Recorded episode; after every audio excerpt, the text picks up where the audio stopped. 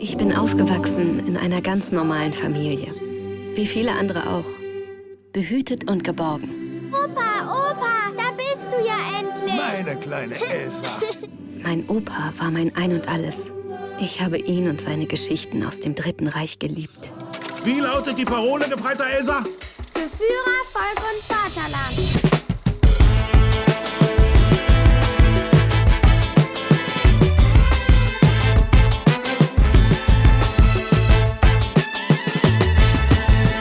Ihr hört Shots, den kritischen Filmpodcast von Detektor FM. Heute mit Wolfgang M. Schmidt. Hallo. Felix M. Steiner. Guten Abend. Und dem Dokumentarfilm Kleine Germanen von Mohammad Farokmanesh und Frank Geiger, der sich mit der Frage beschäftigt, wie Rechtsradikale ihre Kinder erzogen haben und erziehen. Ich bin Christian Eichler. Hi. Und äh, ja, ich habe kein M zwischen Vor- und Nachname, aber also auf den Zweitnamen sind meine Eltern nicht gekommen in ihrer Erziehung, aber ähm, bei euch schon. Zum Beispiel du, Wolfgang. Ähm, wie geht's dir? Schön, dass du wieder da bist. Mir geht's gut, auch mit M. Und wir müssen gespannt sein, wie sich das jetzt also im Laufe des Podcasts entwickelt, äh, wie die Meinungen zum Film sind, ob die Stimmung dann am Ende bei mir immer noch so gut ist. Okay. Ähm, und Felix, es ist äh, Felix M. Steiner. Schön, dass du da bist. Hat mich sehr gefreut, dass du die Einladung ähm, angenommen hast. Denn ähm, ja, du kennst dich sehr gut mit der neuen Rechten aus und hast es jetzt bis vor kurzem, muss man sagen, ähm, auch bis in die New York Times geschafft, oder? Ja, also wenige Tage her und äh, völlig überraschend, deswegen äh, nicht so gezielt und wahrscheinlich wenig mit meinem äh, journalistischen Können zu tun, sondern eher, dass ich mit meiner Kamera am richtigen Moment oder ähm, auf dem richtigen Aufmarsch war. Genau, ich habe aus Plauen berichtet am 1. Mai und die Bilder sind tatsächlich um die Welt gegangen mit mehreren hunderttausend Aufrufen. Ähm, kleiner Skandal, ähm, viel, viel Empörung und äh, das hat dazu geführt, dass ich das große Glück hatte, sogar einmal verlinkt zu werden in New York Times. Ähm, wahrscheinlich das erste und das letzte Mal. naja, vielleicht mit diesem Podcast dann wieder. Ähm, aber was kannst du noch mal erklären für alle, die irgendwie unter einem Stein geschlafen haben, was ist da passiert am 1. Mai in Plauen? Genau, wir haben wie jedes Jahr vom 1. Mai berichtet. Dort war ein Neonazi-Aufmarsch der Kleinstpartei, die, äh, der Dritte Weg. Und dort sind rund 500 Neonazis durch die Stadt gezogen, mit Fahnen, ähm, mit gleichfarbiger äh, Kleidung, die sehr auf sehr viele Menschen uniformiert wirkte. Und diese Bilder sind dann in kurzen Videos, die haben auch Volkstanzeinlagen dort vorgeführt. Und diese Bilder haben eine enorme Empörung ausgelöst, ähm, wie man sozusagen Leute, viel waren wohl erinnert an die Aufmärsche der SA und wie man heute in Deutschland noch solche Aufmärsche zulassen könnte. Und das hat wirklich, ähm, ja, man muss sagen, international zur Empörung, für Empörung gesorgt.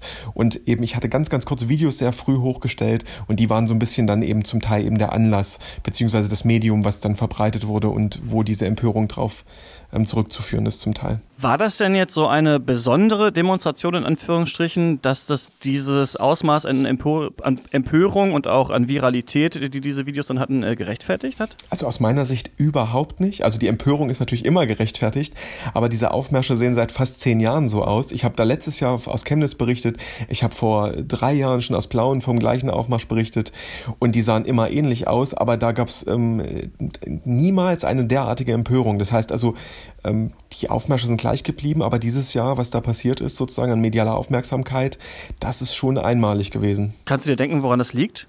Ich habe da die letzten Tage viel drüber nachgedacht und ähm, glaube, es gibt so ein paar Aspekte. Ich glaube, so monokausal kann man das nicht erklären. Ich glaube, für Deutschland selbst kann man sagen, äh, Plauen ist in Sachsen. Das sind beste Voraussetzungen für eine große Empörung. Ähm, international, glaube ich, ähm, ist es ein insgesamt ein Rechtsruck, der natürlich wahrzunehmen ist die letzten äh, Jahre und der dazu führt, dass sowas besser im Fokus ist. Und ich glaube, es haben halt viele große Accounts, die eine große Reichweite haben, auch geteilt. Und das hat sozusagen das Ganze, gerade bei Twitter, wo ich sehr aktiv bin, hat es das Ganze nochmal sehr stark beschleunigt. Aber würdest du trotzdem sagen, auch wenn das jetzt vielleicht kein Einzelfall war, dass sich diese Demonstration oder die Aufmärsche der neuen Rechten irgendwie verändert haben in den letzten Jahren. Also ich war zum Beispiel auf diesem einen ähm, dieser Großdemonstration da am Karl-Marx-Kopf äh, da in Chemnitz. Gut, ich bin auch nicht so stark in der Szene und in diesem Thema äh, drin, aber war natürlich völlig geschockt, was ich da gesehen habe. Also ist, hat das schon so ein bisschen eine neue Qualität, was in letzter Zeit abläuft? Ich muss da gleich einen Begriff so ein bisschen ähm, korrigieren, weil ähm, das, wo ich äh, berichtet habe, ist eine klassische Neonazi-Demo gewesen. Der Begriff neue Rechte wir werden ja auch gleich noch drüber sprechen und ähm, der ist eigentlich ja sehr belegt mit Leuten wie Götz Kubitschek ähm, und ähm, Björn Höcke und so weiter. Und dieses Klientel ist eigentlich gar nicht so sehr an Aufmärschen äh, interessiert. Deswegen diese Empörung trifft hier gar nicht so sehr die neue Rechte in diesem Sinne, sondern äh, tatsächlich die klassische Neonazi-Szene. Ich will das nur ein bisschen kurz halten, weil der Film, über den wir gleich sprechen, eben auch äh, da alles oder die Interviewpartner, die dort gezeigt werden aus der Neonazi-Szene, kommen eben aus diesen verschiedenen Spektren. Äh, das, deswegen ist der Begriff auf diese erste Mai-Demo gar nicht so ganz richtig anzuwenden. Dann lass uns doch gleich beim Film ähm, drüber sprechen. Der Film, über den wir sprechen, heißt Kleine Germanen, ist von Mohamed Farag und äh, Frank Geiger. Farag hat unter anderem äh, 2017 auch die Doku Reich des Bösen veröffentlicht, äh, die sich mit äh, fünf verschiedenen Leben in Teheran beschäftigt. Und ähm, jetzt haben sie eben diesen äh, Dokumentarfilm mit Animationsfilmeinlagen ähm, veröffentlicht. Wolfgang, könntest du mal kurz zusammenfassen, worum, worum geht es da in diesem Film? Ja, dieser Film funktioniert einmal als Animationsfilm. Animationen machen einen großen Teil des Films Films aus. Da sehen wir, wie ein junges Mädchen, ein kleines Mädchen aufwächst in einem ja rechtsradikalen Haushalt. Vor allem wird sie indoktriniert durch ihren Großvater, der nach wie vor ein großer Anhänger der Nazis ist und äh, sie auch dazu auffordert, am besten meinen Kampf ganz auswendig zu lernen und sie gerät immer weiter in diese Kreise rein, heiratet dann auch einen Nazi und das wird dann für sie äh, sehr, sehr problematisch irgendwann vor allem, als sie dann ein Kind zur Welt Welt bringt, das äh, das Down-Syndrom hat. Und das ist aber sozusagen animiert erzählt, auch deshalb, weil man diese Person schützen will. Also wir hören nur, was sie sagt, aber wir sehen nicht, wie sie heute aussieht und wo sie lebt, erfahren wir auch nicht. Das ist also ein sehr, sehr spezieller Fall, der uns erzählt wird. Und zugleich gibt es eben sehr viele Interviewpassagen und dort werden ähm, verschiedene aus dem rechten Spektrum interviewt, also welche, die eher der Neonazi-Szene angehören, aber dem dann eben auch neurechte Intellektuelle oder Vordenker, wie immer man sie nennen möchte, zum Beispiel das Ehepaar Kubitschek oder auch der identitäre Martin Sellner aus Wien. Und die sollen sozusagen Auskunft geben, was sie unter guter Erziehung verstehen, was sie unter äh, einer guten Kindheit verstehen. Und das wird also immer dann so kompiliert miteinander und ohne jetzt schon in die Kritik sofort überzugehen, ich sehe das sehr als sehr problematisch an. Hast du doch ein bisschen Kritik noch drin versteckt. Ähm, eine, äh, einen Aspekt des Films hast du nicht erwähnt, äh, auf den wir aber auch gleich noch zu sprechen kommen sollten. Es werden auch Interviewausschnitte mit Expertinnen und Experten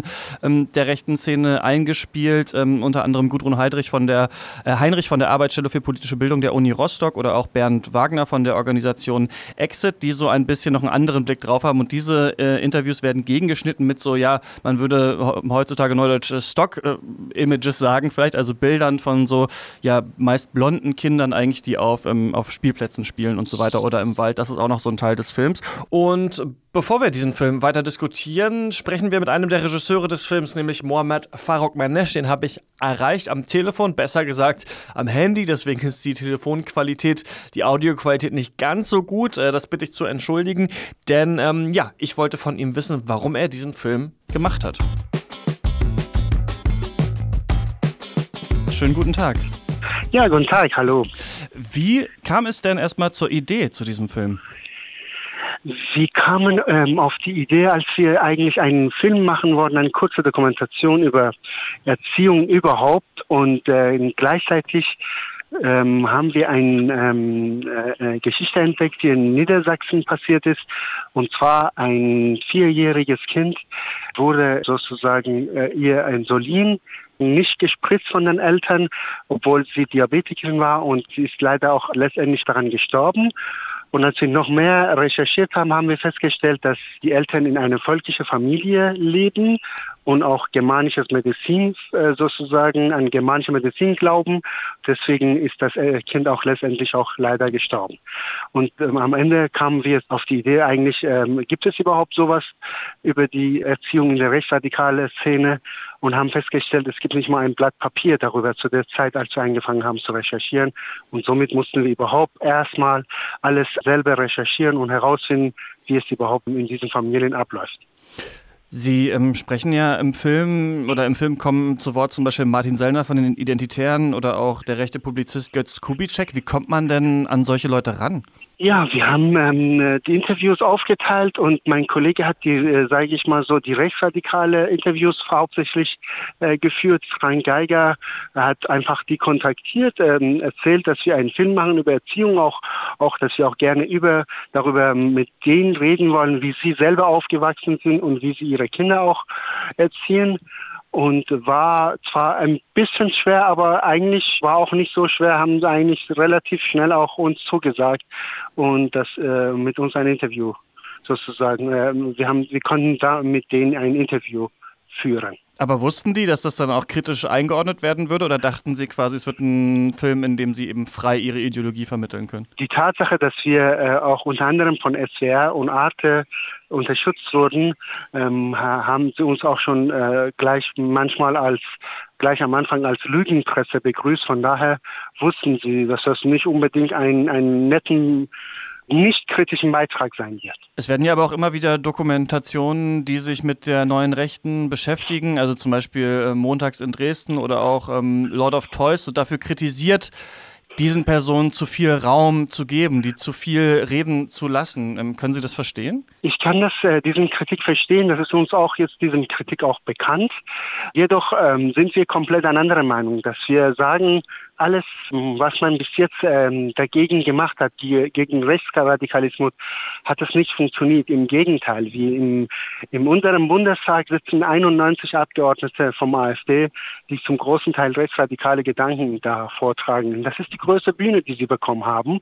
Und deswegen muss man das eigentlich als eine pädagogische Herausforderung sehen und nicht eine parteipolitische.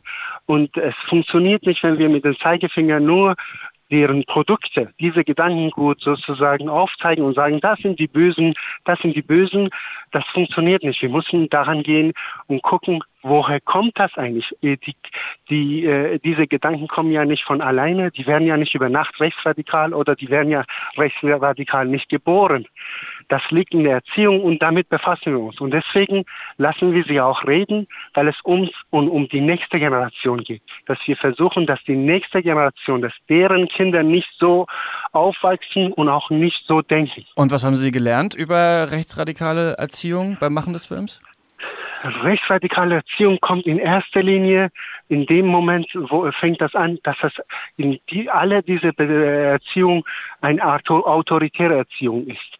Das heißt, diese Kinder werden eigentlich immer ähm, autoritär erzogen und die müssen immer gucken, was äh, richtig ist, was falsch und das wird auch alles vorgegeben und deswegen sind sie auch unsicher und werden auch unsicher in den ganzen Leben auch begleitet mit Angst, Ängste, die sie aus der Erziehung auch mitgenommen haben.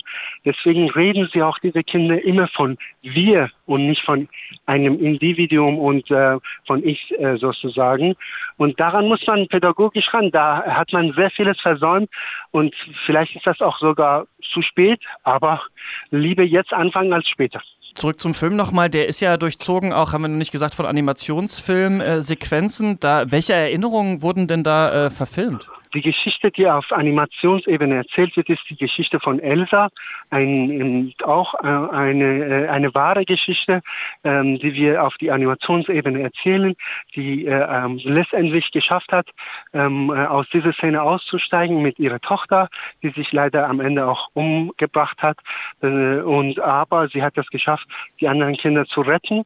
Und das ist sozusagen ihre Geschichte, eine wahre Geschichte, die wir auf die ähm, Animationsebene erzählen erzählen, um auch Jugendliche unter anderem auch so emotional zu erreichen und vor allem auch, dass wir hoffen, dass diesen Film auch in den Schulen gezeigt wird, dass Lehrer und Lehrerinnen auch mit diesem sage ich mal so, ähm, Unterhaltungsebene gucken, dass die Kinder auch so erreicht werden sollen. Und das sehen wir auch. Die ersten Vor Vorführungen, die wir auf Schulen hatten, sehen wir das Ergebnis, dass das sehr gut funktioniert bei den Jugendlichen den Film, dass sie auch tatsächlich zum Nachdenken bringt, über ihre eigene Erziehung nachzudenken. Soweit also mein äh, Interview mit einem der Regisseure ähm, des Films. Wolfgang, du hast zwar schon so ein, paar, ein bisschen Kritik anklingen lassen, aber Felix, ich möchte dich erstmal fragen, wie hat dir das denn gefallen, was du hier gesehen hast? Also ich finde den Film wichtig. Das ähm, Thema ist auf jeden Fall sehr wichtig. Deswegen glaube ich, ist es auch ein Film, der vielleicht zur rechten Zeit kommt. Ähm, man merkt jetzt schon an der Einleitung, äh, dass ich aber, äh, ich will nicht nur kritisieren, deswegen ähm, finde ich auch, dass die Erzählung gerade der Animationsgeschichte, die nimmt durchaus mit und ich glaube, dass sie geeignet ist, auch Leuten das näher zu bringen auf eine sehr emotionale Ebene. Das äh, sagt sozusagen der Regisseur ja auch selbst. Und dann habe ich aber auch an diesem Film tatsächlich relativ ähm, viel Kritik, weil ich finde, ähm, zum einen, ähm, da würde ich auch dem Regisseur deutlich widersprechen, ist das, was dort ähm, inhaltlich vermittelt wird, gar nicht neu. Ja, es also ist sozusagen das, was wir kennen, ähm, kennen wir schon seit vielen Jahren in der Auseinandersetzung mit Erziehung. Ich möchte früher im Universitätsseminar haben wir die Leute immer äh, gehasst, die das gemacht haben, aber ich möchte es einmal sagen, schon in den 40er Jahren schreibt sozusagen Adorno über die Erziehung zur Härte und sozusagen die Empathie anderen gegenüber. Also das, was in diesem Film auch sehr stark dargestellt wird, ähm, diese Erziehung zur Härte und sozusagen diese fehlende Kindheit. Also sozusagen inhaltlich sind das Sachen, die kennen wir schon seit vielen Jahrzehnten. Ähm, und andererseits ähm, sind auch die Aufnahmen und es gibt schon Publikationen zu dem Thema. Thema. Und es betrifft natürlich auch nur einen sehr kleinen Teil der Kinder, denn die meisten Jugendlichen kommen ja gar nicht aus den völkischen Familien in die extrem rechte Szene, sondern sie kommen über beispielsweise Rechtsrockkonzerte oder ähnliches in die Szene hinein, so dass man sagen muss, okay, das ist natürlich auch ein sehr spezielles Thema, was dieser Film eigentlich umfasst. Auf der Machebene habe ich tatsächlich meine Probleme damit, dass zum Beispiel, du hast das eben angesprochen, die Interviews der Expertinnen werden alle nur als Ton eingespielt aber die ganzen Interviews mit den Extremrechten kommen alle sowohl als Bild als auch natürlich als Ton zur Seite und die kriegen sehr viel Platz. Also mir sind viele von den Interviews gar nicht erklärlich, warum sie da drin sind, weil sie inhaltlich überhaupt nichts ähm, sagen zu der Thematik. Und da würde ich auch ansetzen sagen, auch wenn der Regisseur sozusagen sich der Problematik bewusst war, hier sagt er ja auch, ähm, Menschen nicht oder Extremrechten nicht zu viel Raum zu geben, hat er das leider nicht umgesetzt in dem Film. Weil ich finde, wenn man Menschen interviewt, ich habe das für meine ähm, Abschlussarbeiten auch gemacht an der Universität, da muss man immer die Frage stellen, wo ist das sinnvoll und wo überlässt man ihnen sozusagen die Inszenierung. Und ich finde, das schafft der Film leider nicht ganz aufzubrechen. Er wirkt manchmal ein bisschen so, als ob man noch ein Interview reinmachen wollte, um noch einen aktuell sehr prominenten Extremrechten zu Wort kommen zu lassen. Und das stößt mir tatsächlich etwas auf. Ich kann mich dem anschließen und will das vielleicht noch mal ein bisschen äh, schärfer formulieren. Ich finde es vollkommen sinnlos, zum Beispiel äh, Martin Sellner zu interviewen.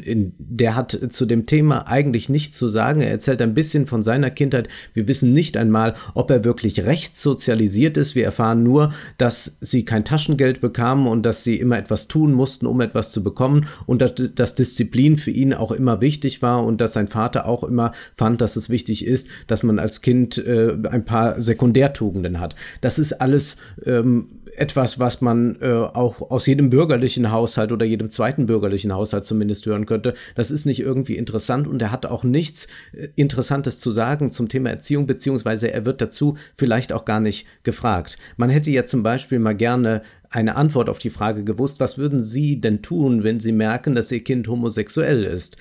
Muss das dann äh, sozusagen umerzogen werden? Ist das kein Problem? Oder äh, wie reagieren Sie darauf? Dasselbe bei den Kubitscheks. Auch da, und da ist die Inszenierung natürlich noch besser, weil das sind noch größere Medienprofis, die sitzen natürlich, wie sie immer da sitzen, in ihrem, in ihrem äh, Gutshaus dort und können halt dann ein bisschen erzählen von ihrer idyllischen Kindheit und dass sie es einfach wichtig finden, äh, dass Kinder einen geregelten Tagesablauf haben und so weiter. Also das ist so ein bisschen diese dieser Diskurs Lob der Disziplin. Man findet da wenig Skandalöses. Und man muss auch sagen, es wird von der Dokumentation überhaupt nicht einmal klar gemacht, wo dann wirklich der Unterschied ist zwischen einem Neonazi-Haushalt und dieser Sozialisierung und dem, was die neuen Rechten anstreben. Das wird hier alles sehr bunt miteinander vermischt und man hat aber, glaube ich, als unbedarfter Zuschauer, wenn man die Kubitscheks da sieht und sprechen hört oder den Sellner dort sieht und sprechen hört, den Eindruck, naja, so schlimm ist das ja nicht, was die da sagen und bekommt dann aber immer diese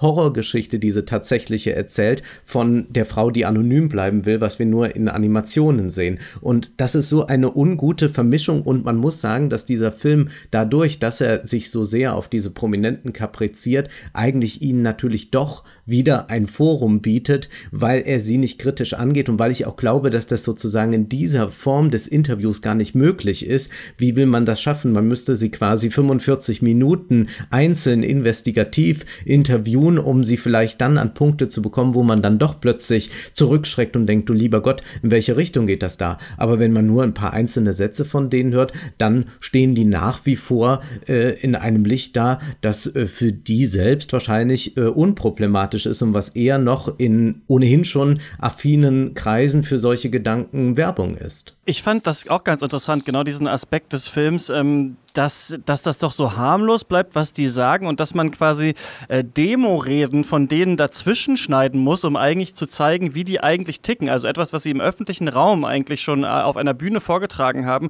ist eigentlich irgendwie erschreckender als das, was sie dann erzählen in ihren eigenen vier Wänden. Ne? Auch Martin Sellner, genau, dachte ich auch ein bisschen viel platziert. Er sagt dann, ja, großer Mozart-Fan immer gewesen. Und man fragt sich so ein bisschen, ja, okay, was genau ähm, heißt das jetzt? Also wie genau hängen eigentlich diese einzelnen Teile miteinander zusammen? Erst dachte ich, es wäre ganz interessant und ja auch äh, relativ aufwendig, einmal diese Interviews zu haben, die Interviews mit den Experten und dann eben einen ganzen Animationsfilm gedreht zu haben. Aber gleichzeitig hatte ich irgendwann das Gefühl, dass eigentlich so richtig ein richtiger Erkenntnisgewinn bei mir, der jetzt nicht so tief in dem Thema drin ist, aus diesen Experteninterviews kam. Also eigentlich hätte das auch gereicht, da eines zu hören. Da finde ich aber, waren schon sehr interessante Sachen drin. Also ich finde find schon diese Frage spannend, kann man irgendwie nur anhand dem Verhalten der Kinder, äh, das sie an den Tag legen, zum Beispiel im Kindergarten oder in der Schule, irgendwie erkennen oder ablesen, dass sie vielleicht aus einem rechten, aus einem rechtsextremen Haushalt kommen. Und da wird ja gesagt, zum Beispiel, sie sind oft im Winter dann zu dünn angezogen oder sind sehr still und zurückhaltend, weil sie eben in so einer Art Doppelrealität leben oder ähm, sie kennen so bestimmte Kampfgriffe. Und das, das fand ich recht spannend, aber das kam eigentlich alles aus den Experteninterviews. So richtig viel habe ich eigentlich nicht gelernt, dadurch, dass hier diese, diese Vertreter der neuen Rechten getroffen wurden. Ja, das das, was ja, und die Experteninterviews sind, sind gut. Die Experteninterviews, ja. und ich glaube, da hätte ich noch eine Stunde zugehört, weil ich äh, das auch tatsächlich nicht wusste von dieser Abhärtung, die da stattfindet, die auch äh, bis dahin geht, dass die nicht so viel zu essen bekommen, damit sie auch mal Hunger erleben und solche Dinge, die man äh, tatsächlich für unfassbar hält. Aber genau das hört man dann von den Interviewpartnern überhaupt nicht. Und entweder haben die, äh, äh, betreiben die nicht eine solche Erziehungsform oder zumindest haben die Regisseure es nicht geschafft, äh, solche Sätze aus ihnen herauszulocken und das ist für mich äh, unbegreiflich, warum man das dann macht und äh, sie stattdessen dann so Dinge sagen lassen, ja wichtig ist, dass ein Kind eine gerade Haltung hat, dann sitzen die Kubitscheks auch äh, ganz aufrecht da und man sagt, ja, eine gerade Haltung ist ja auch zunächst mal nichts Schlimmes, ja, während übrigens Herr Sellner ein bisschen durchhängt, finde ich. Aber ähm, das, das, das ist, das funktioniert einfach hinten und vorne nicht. Ich glaube, man, die Regisseure hätten einsehen müssen, dass sie aus denen so nichts herausbekommen, was im Übrigen auch viele Journalisten einfach mal einsehen müssten und da vielleicht dann doch eher die Experten ranlassen, weil man kann denen nicht einfach mal ein bisschen mit denen über schönes Wetter und Politik reden und glauben, dass man sie dann damit irgendwo in, äh, festnageln kann, dass man sie dann eher nicht interviewt, denn man tut der Sache, die man da verfolgt und die ist ja auch alle Ehren wert, keinen Gefallen. Genau das ist auch noch das, was ich meine. Die Expertinnen, die da zu Wort kommen, das sind Leute, die forschen halt seit äh, Jahrzehnten zu dem Thema. Deswegen ist halt das Thema nicht neu und auch die Erkenntnisse sind alle nicht neu. Selbst die Bilder von den völkischen Lagern in dem Film sind ja zehn, über zehn Jahre alt, zum Teil. Ja, also das heißt, schon vor über zehn Jahren gab es die Aufnahmen von diesen völkischen Lagern. Und äh, schon damals gab es die Publikationen dazu. Und genau das ist der Punkt. Ich finde auch, man muss mit diesem, mit diesem Material von extremen Rechten äußerst reflektiert umgehen und sagen, wenn das einen Erkenntnisgewinn bringt, dann kann man das natürlich verwenden. Aber wenn es das eben nicht macht und uns eigentlich nichts sagt, dann finde ich auch, äh, muss man das nicht zeigen. Und ich möchte da zustimmen, das ist ein bisschen schade. Ich hätte mich lieber gestritten, aber ähm, ich, für mich das absolut unverständlichste Interview ist mit dem kinderlosen Martin Seiner ja, ja. der absolut nichts zu erzählen hat, weil er selber keine Kinder hat und tatsächlich, kann das jetzt nur kurz wiederholen, und tatsächlich einfach nur irgendwie so seine, seine Kindheit damit etwas, ähm, auch da würde ich zustimmen, was wir ja durchaus als äh, im weiten Teilen der Gesellschaft, ähm, wo wir die Zustimmung finden, wahrscheinlich irgendwie was zu Disziplin und Ordnung und so weiter.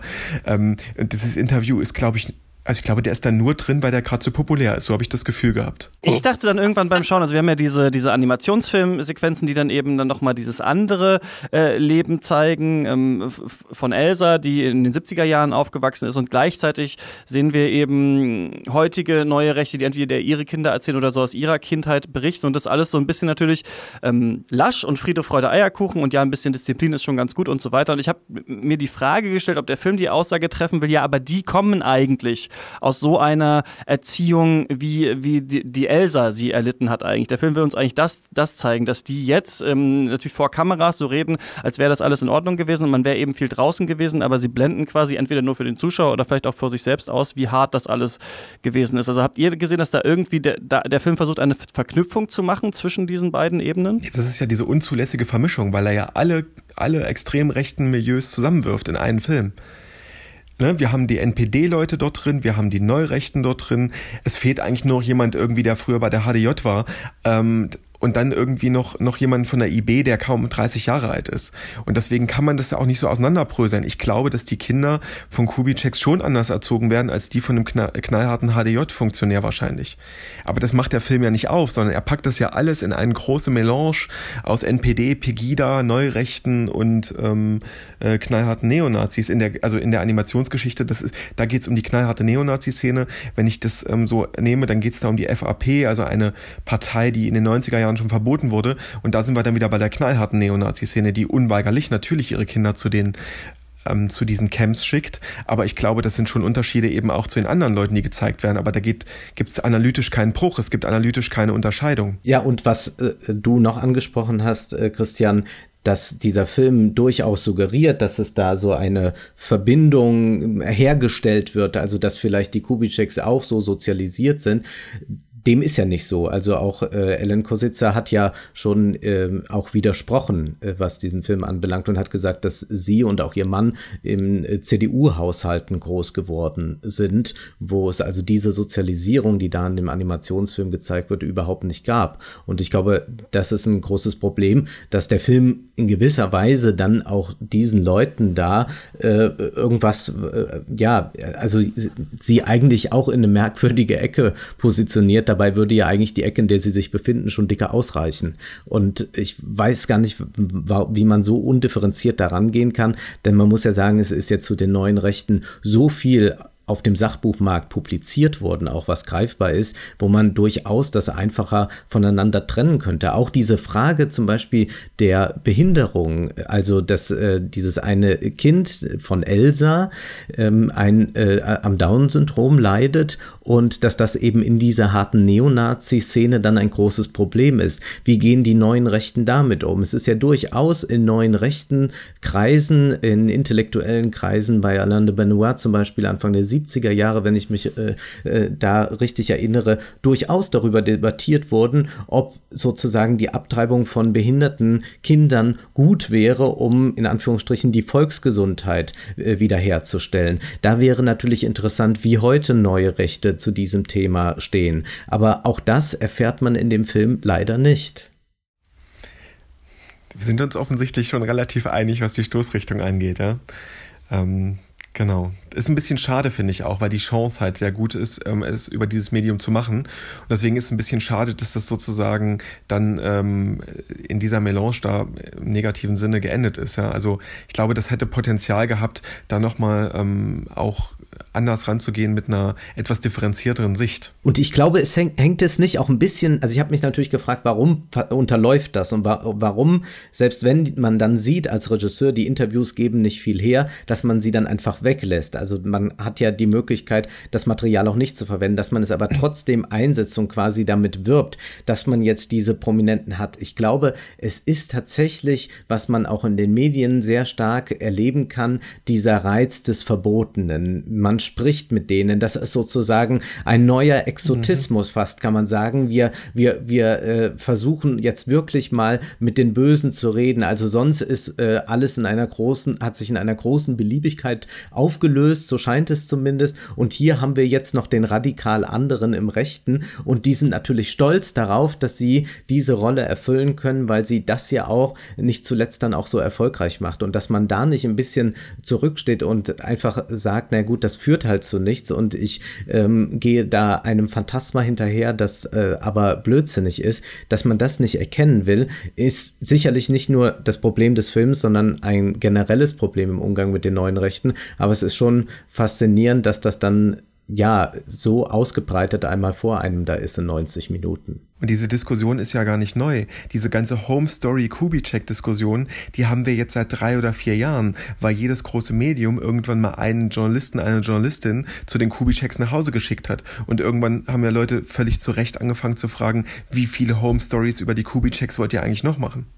Ohne Erkenntnisgewinn. Also kann man dem Film quasi etwas vorwerfen, was aber auch ja die neuen Rechten auf den Journalisten vorwerfen, und zwar, dass hier eigentlich alle als Nazis bezeichnet werden und über einen Kamm irgendwie geschoren werden? Das wäre nicht mein Grundvorwurf. Also man kann äh, ja schon analytisch sagen, wir haben es hier mit einer extremen Rechten, also ich finde, alle Akteure, die dort vorkommen, sind, so wie ich den Begriff verwende, der extremen Rechten zuzuordnen. Aber die extreme Rechte ist nun mal kein homogener Akteur, sondern wir haben es da eben mit verschiedenen, durchaus sehr unterschiedlich agierenden je nach auch Nähe zum Nationalsozialismus und so weiter, ähm, mit einem sehr unterschiedlichen Akteur zu tun, der sehr heterogen ist, der auch in sich sehr zerstritten ist. Also auch innerhalb der, selbst innerhalb der neuen Rechten gibt es ja die Streit, Streitigkeiten. Und deswegen ähm, glaube ich, ist das Problem nicht, dass man sie als Nazis bezeichnet, meinetwegen, ähm, sondern dass ähm, man diese Differenzen nicht herausstellt. Und die extreme Rechte war noch nie ein homogener Akteur.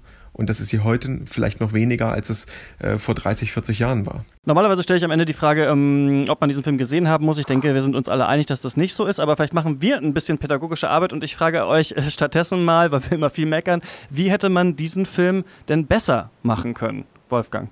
Man hätte sich zunächst einmal entscheiden müssen, ob man überhaupt die Protagonisten braucht aus der rechten Szene und wäre eigentlich sehr schnell zu dem Schluss gekommen, dass das nicht nötig ist und hätte sich vielleicht mal ganz darauf konzentriert, was diese Experten zu sagen haben und hätte sich fragen müssen, wie schafft man es, das filmisch umzusetzen, um das Ganze zu, äh, um eine Sensibilität dafür zu bekommen und vielleicht auch um gerade diese Grenze äh, zu merken, die dann irgendwann überschritten wird. Das eine ist, dass man sich ein bisschen gerade hält, äh, pünktlich ist und äh, ein bisschen Disziplin an den Tag legt. Aber wo schlägt das Ganze um in einen neuen Autoritarismus? Und vielleicht wäre das dokumentarisch darstellbar gewesen mit einen, einigen spielerischen Szenen, die sozusagen dann zeigen, wie über diese äh, ganz, ganz dünne Grenze dann hinausgegangen wird, bis man dann am Ende bei so etwas ankommen kann, wie dem Schicksal da, das Elsa erleben musste. Das wäre wahrscheinlich ein sehr spannender Film gewesen. Ja. Das sehe ich auch so. Also die Entscheidung, was eigentlich dieser Film will, das wäre, glaube ich, eine grundsätzliche Entscheidung gewesen, die am Anfang hätte stehen müssen. An wen richtet er sich und was ist die Absicht? Und ähm, dann hätte man sich entscheiden müssen und dann wären, glaube ich, tatsächlich diese Interviews weggefallen. Und man hätte, ähm, wenn man das für Kinder machen möchte, hätte man andere Wege finden müssen. Und ähm, glaube, gerade diese Empathieschiene dazu eignet sich natürlich, wenn ich eine persönliche Geschichte erzähle. Aber dann wird der Film halt völlig aufgebrochen durch diese ganzen Interviews, die das ganze Bild wieder sehr unstimmig machen. Ähm, deswegen würde ich auch sagen, am Anfang hätte die Frage nochmal deutlicher beantwortet werden müssen, an wen richtet sich der Film, was will der Film? Und das scheint mir nicht ganz so gut ähm, funktioniert zu haben. Und auch die Recherche äh, die Hintergrundrecherche, gerade zu einigen der Akteure, die da äh, vorkommen, scheint mir etwas kurz geraten zu sein. So, dann stimme ich euch mal zu. Ich denke, das wären auch zwei bessere Filme äh, gewesen. Ähm, trotzdem ist äh, Kleine Germanen ab heute im Kino, falls ihr da draußen den äh, sehen wollt. Außerdem gibt es ab heute noch ähm, den äh, Pokémon-Film Meisterdetektiv Pikachu, den ich aus Desinteresse mir nicht angesehen habe, aber der auch furchtbare Bewertungen bekommen hat. Mal schauen, ähm, wie der ist. Wolfgang, du hast aber das Ende der Wahrheit gesehen von Philipp Leinemann. Kannst du was dazu sagen? Das ist ein Genrefilm. Ein bisschen lebt der Genrefilm in Deutschland ja wieder auf und er handelt von einem BND-Mitarbeiter, der ähm, jetzt nach Deutschland gekommene Flüchtlinge interviewen soll, um Informationen äh, über terroristische Verbindungen herauszufiltern, aber auch um ganz klar an Daten zu kommen, an am Ende auch Daten zur Koordinierung von Drohnenangriffen, die dann an äh, die USA weitergegeben werden. Das ist ein Film, der ein sehr brisantes Thema, nämlich den Drohnenkrieg und auch unsere deutsche Verwicklung in diesen aufgreift und er macht das mit hervorragenden Schauspielern. Er hätte ästhetisch an einigen Stellen noch wagemutiger sein können, ist aber dennoch ein sehenswerter Film. Das also zu äh, den Kinofilmen. Ähm, wo kann man denn eure Arbeit äh, sonst so finden, ähm, Felix? Oh, ich bin ja nun als Freier ähm, überall mal tätig. Ich bin aber eigentlich sonst immer regelmäßig beim Störungsmelder von, von Zeit Online ähm, und schreibe eigentlich immer da, wo mir äh, gerade jemand was anbietet. Aber wenn man das verfolgen möchte, immer sehr gern bei Twitter und ähm, da bin ich tatsächlich aktiv und ähm, poste natürlich auch, wo ich geschrieben habe, aber auch immer sehr gerne für das Magazin Der rechte Rand, wo ich ähm, regelmäßig schreibe. Das sind, glaube ich, so ähm, zwei, drei Punkte, wo man schauen kann, was ich den ganzen Tag so treibe. Und in der New York Times natürlich natürlich. Und äh, wie ist es bei dir, Wolfgang? naja, bei mir gibt es natürlich den YouTube-Kanal Die Filmanalyse. Da kann man jede Woche dann eine neue Filmanalyse meist zu einem aktuellen Film sehen. Und was ich sonst so treibe, kann man auch am besten bei Twitter verfolgen. Da heißt ihr Ed äh, Felix M. Steiner und Ed Schmidt Junior und ich bin Ed CHR-Eichler. Da gibt es auch noch ein paar andere Podcasts, die ich mache. Nächste Woche sprechen wir hier dann über Sion Sonos, Film Antiporno. Und ähm, ja, bis dahin viel Spaß beim Streamen und äh, viel Spaß im Kino. Danke, Wolfgang. Danke, Felix. Tschüss. Tschüss. Sehr gern. Ciao.